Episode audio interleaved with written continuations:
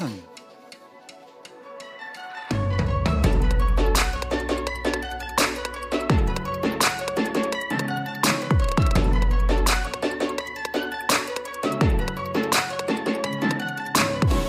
production de plastique pour l'instant est exponentielle, donc du coup, euh, du coup on en produit de plus en plus.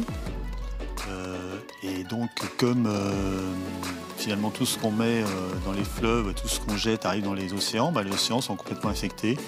Et d'ailleurs, ce qui est grave, c'est pas tellement le visible, puisque effectivement, lorsqu'on traverse les océans, on compte pas trop de déchets, mais c'est ce qui est invisible, c'est-à-dire tout ce euh, qu'on ne voit pas et qui est euh, qui se dissout et qui est absorbé par les euh, animaux marins, par le plancton, en fait par toute la faune animale.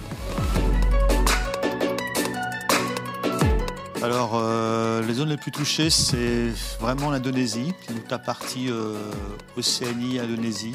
Euh, alors là, euh, on est en train d'explorer, on, on, va au Japon avec le bateau, donc on pense que le Japon et la Chine sont aussi des endroits qui sont impactés.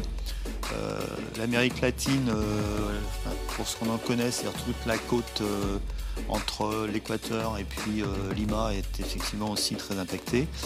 Euh, c'est compliqué, mais c'est pratiquement tous les rivages le sont. Euh, Peut-être un peu moins chez nous parce qu'on a plus de possibilités de tri des, matériaux et des déchets.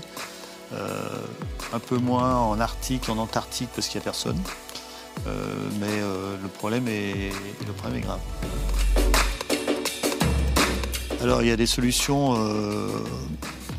de rentabilité du plastique qui sont importantes parce que c'est euh, bah, si on arrive à, rentabiliser le, plastique, effectivement, ça permet effectivement de euh, déjà de, faire travailler les collecteurs de rue, de, créer une économie parallèle.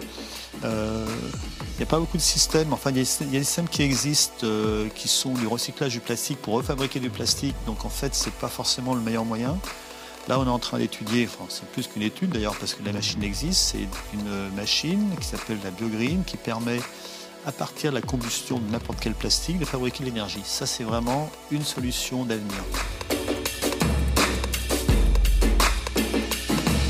Voilà, ça c'est, euh, j'en ai beaucoup. Euh, le plus poignant euh, et qui me reste toujours dans le cœur, c'est la première fois où euh, j'ai passé le Cap Horn en course avec mon équipage. C'était en, en 77. C'est une belle histoire parce que c'était ma première course tour du monde et la première fois que j'allais au Cap Horn et que je naviguais dans des endroits très très difficiles avec des mers très très belles à un moment où la pollution était moins importante. Et c'est un très très beau souvenir de jeunesse et d'équipage.